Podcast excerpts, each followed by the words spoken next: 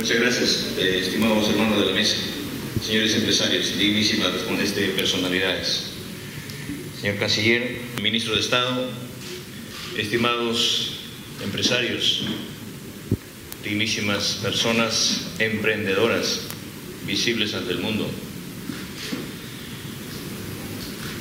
Yo quisiera primero hacerle llegar el saludo fraterno de mi pueblo, de los campesinos, de los obreros del país entero, al margen de diferencias. Ya en el Perú pasó la campaña y ya no estamos en el tiempo de hablar de, de vencidos y vencedores. Les traigo el saludo del país. Soy el presidente del Perú. Y es una responsabilidad. Alguien les decía en un momento, ser candidato en el Perú y llegar a ser presidente es sencillo, pero gobernar es otra cosa. Y tenemos que gobernar como ustedes. Y tenemos que hablar las cosas claras. Yo recorrí el país y quién sabe he encontrado los espacios que ustedes tienen, invirtiendo en los rincones del país profundo. Y el sentir de los compañeros, de los compatriotas, es de que el Estado se acerque a la población, no para compartir discursos, no para compartir eh, eh, palabras, sino para sentir como ellos sienten, como vivimos nosotros, como sentimos nosotros. Y en ese contexto tenemos que decir que así como sienten ustedes, sentimos nosotros los gobiernos, los gobernadores regionales, los alcaldes distritales, provinciales, los ministros que me acompañan, los congresistas, a la cual desde acá saludo al Parlamento peruano, de que si algo hay que sacar, alguna lección hay que sacar de esta pandemia, que ha desnudado de cuerpo entero a los estados, a los gobiernos, y nos han hecho creer que, como en el Perú, también en otros países que he tenido la suerte de conversar con, con, con muchos gobernantes, de que hemos estado en América Latina y en otras partes del mundo, que hemos tenido un, eh, hemos tenido un crecimiento eh, que nos ha metido en la cabeza, que es un crecimiento enorme en el país. Pero usted cuando voltea, no, se da, no nos damos con la sorpresa de que ese crecimiento no está equilibrado con el desarrollo. En un lado ve el crecimiento y en otro lado ve la pobreza. En un lado dice que hay crecimiento y en otro lado ve que los pueblos siguen sin agua, siguen sin luz, no tienen educación, las escuelas están cayéndose. Lo ve al productor, o lo ve al chacrero, lo ve al campesino, a nuestros hermanos, la vemos labrando la tierra, y cuando sus productos se cosechan, no hay cómo llegue al mercado. Alombra su producto y porque no hay, no hay, no hay por dónde la saque, el producto se, se, se pudre la chacra.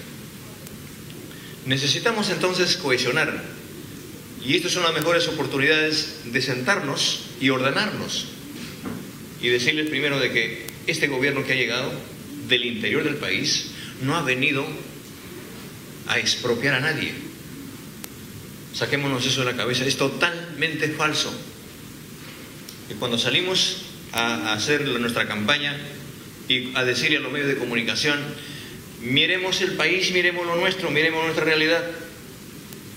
Y cuando queríamos decir eso, empezaron a ponernos ciertos calificativos.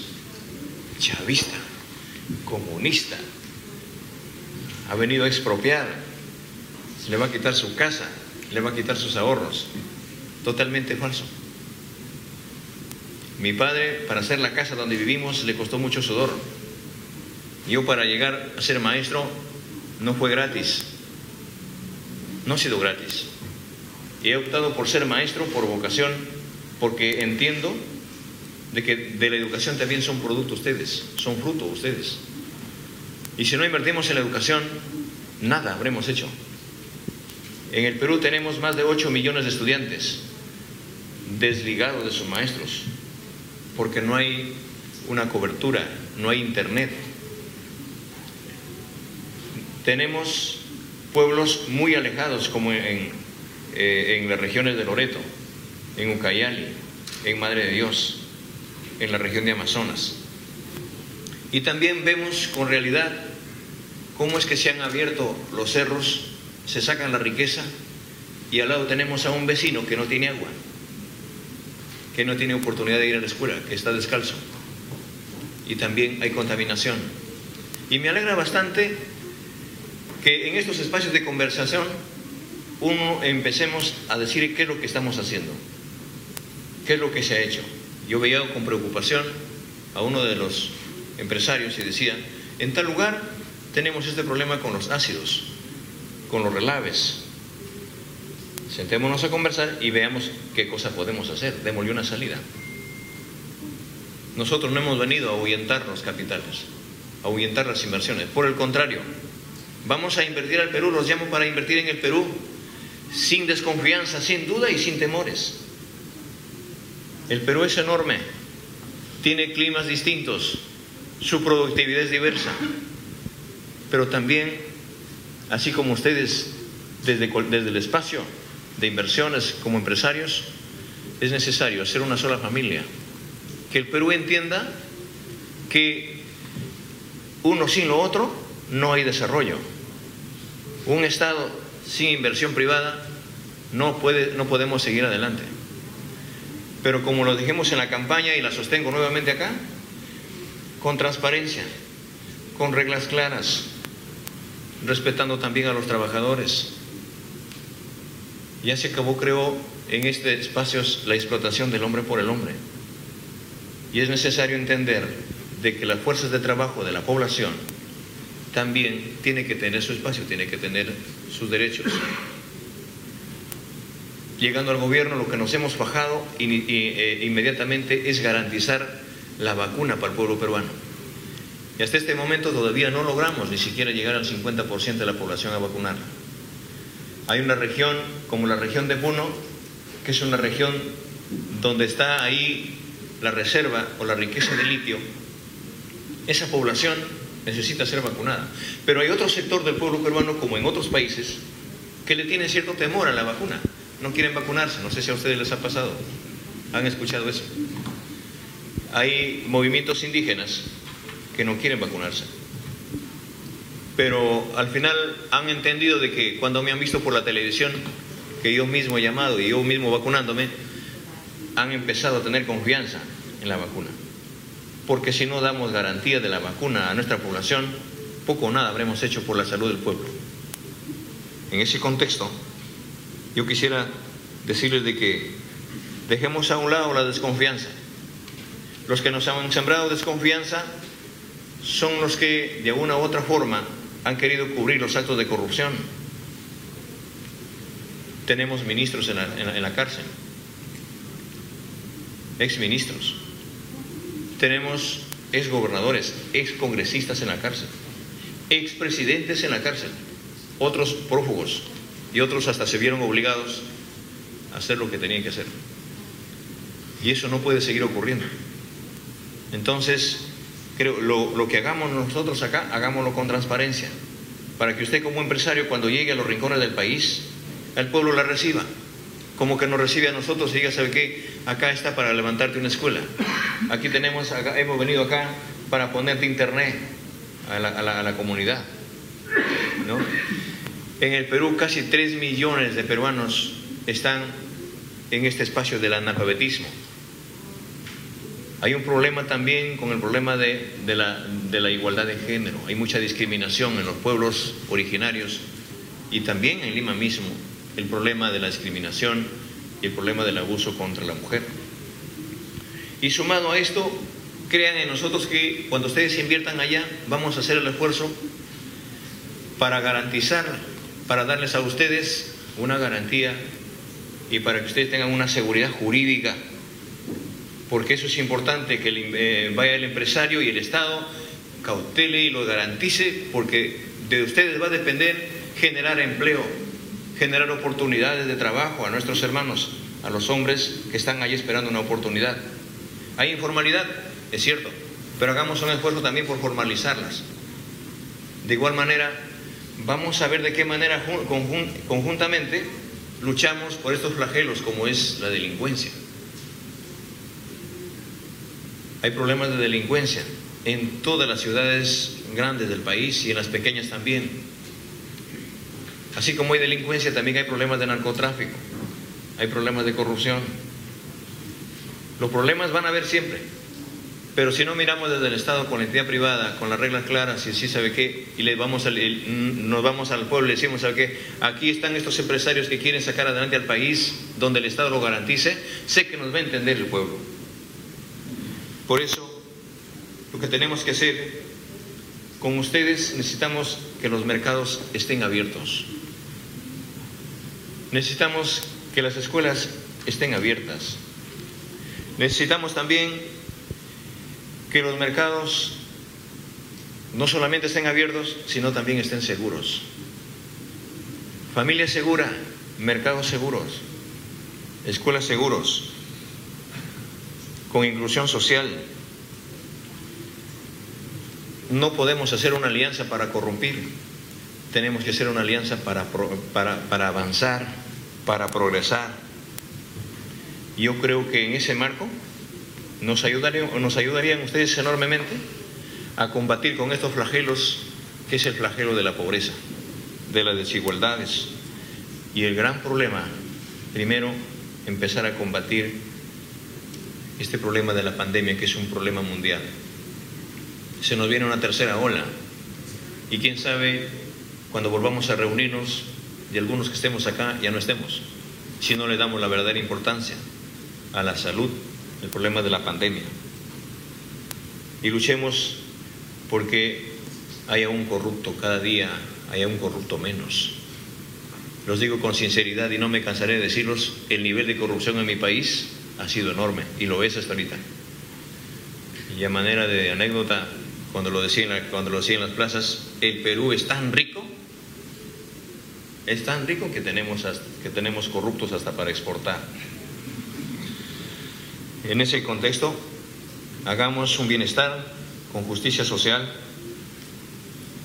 Hablaba yo con algunos empresarios en Palacio de Gobierno y ellos decían, denos el espacio, no venimos a contaminar, demos el espacio, pero también sabemos que somos deudores, pero demos el espacio, de la próxima semana vamos a pagar ya las cuentas. Mi padre me enseñó a decir, las cuentas se pagan. Y qué bien que hemos emprendido, que hemos empezado por ahí. Y sé que los empresarios honrados, trabajadores, luchadores, emprendedores, pues no hay que tenerle temor a nada, ¿no? Que también ha habido empresarios, valgan la redundancia, como así también hay maestros malos, buenos y muy buenos, también habido, han habido empresarios de todo. Pero por uno no vamos a pagar los sacos rotos de otros, de todo, o en todo caso de la gran, de la gran mayoría. Queridos compañeros, hermanos, han habido tratados de libre comercio y que esos tratados la sienten carne propia el poblador y que la valoren que sí es, que sí es, que sí es útil, que sí es importante. El niño, el joven, el anciano, el desposeído, el minusválido, el estudiante, el universitario, Ayúdanos para que no solamente el Perú a partir de ahora siga siendo un país primario exportador, que solamente se acabe con sus recursos. Ayúdanos a llevar desde cualquier espacio del mundo esta tecnología para dar el valor agregado a lo que el Perú tiene. Y creo que también sería muy importante que juntamente con ustedes saldremos y le demos oportunidad a los jóvenes que están esperando una oportunidad de ser profesionales, también de ser empresarios, de seguir adelante. Solamente así habremos entendido de que ya no vuelva a ocurrir lo que pasó en la pandemia. Yo le pregunto a los compañeros y a los hermanos, en plena pandemia, ¿cuánto costó una mascarilla? En plena pandemia, ¿cuánto costó un balón de oxígeno? En plena pandemia, ¿cuánto costó una pastilla? A río revuelto, ganancia de pescadores. Y por eso es que mucha gente se aprovechó de la pobreza, de la pandemia, y elevó enormemente una pastilla. Y le preguntaba a través de los medios de comunicación, ¿y en dónde están los tratados? ¿Y en dónde está el gobierno? Entonces, prioricemos lo que a los pueblos le emergen, como es la salud, la educación, a nuestros hermanos agricultores. A veces se ven obligados a ponerte un trailer en la mitad de la carretera y botan sus productos, botan sus papas y cuando van a una lucha se ven obligados a tirar las papas a la carretera, botan al río. ¿Por qué? Porque sus productos resultan enormemente baratos. No se le da la, la verdadera importancia. Nosotros lo decimos allá, más, resulta más caro la lavada que la camisa. Entonces, creemos importante que desde el gobierno tienen las puertas abiertas y me gustaría que esta reunión ya no se haga acá, sino lo hagamos en el Perú. Entendido está que si no invertimos para sacar adelante al país, no podemos darle también oportunidades, mejores oportunidades a los hombres y mujeres que quieren igualdad, que quieren igualdad de oportunidades. Queridos hermanos, yo soy un luchador no solamente en el seno del magisterio, también hemos luchado defendiendo los páramos, los colchones acuíferos, hemos luchado defendiendo el medio ambiente.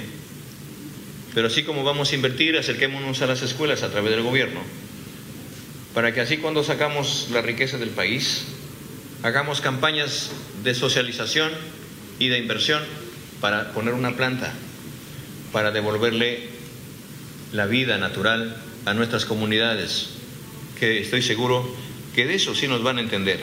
Para nosotros no solamente es importante la minería, es importante la agricultura. Hay hombres que están esperando allá la tecnificación de la agricultura hombres que están esperando la oportunidad para que llegue un canal de riego. Es importante la ganadería, es importante el comercio, el intercambio comercial, pero todo será importante en la medida que hablemos claro. Y estoy seguro que así como han hablado claro ustedes, también hay que darle claridad a nuestra población. Acá hay un gobierno de puertas abiertas y espero también de que ustedes como empresarios ayúdenos a entender de que tan, así como en el Perú, hay otros países que también están adelantes de que se combata la pandemia. Esa es nuestra preocupación inmediata. Ya hemos vacunado y hacemos el esfuerzo enorme de llevar la vacuna a nuestro pueblo, pero hay pueblitos, como repito, que están esperando que se garantice esa vacuna para abrir las escuelas, para abrir los mercados, para generar empleo. Vamos a reactivar la economía, el gobierno no lo hará solo lo haremos con ustedes. Juntos, todo. Desunidos, nada. Muchas gracias.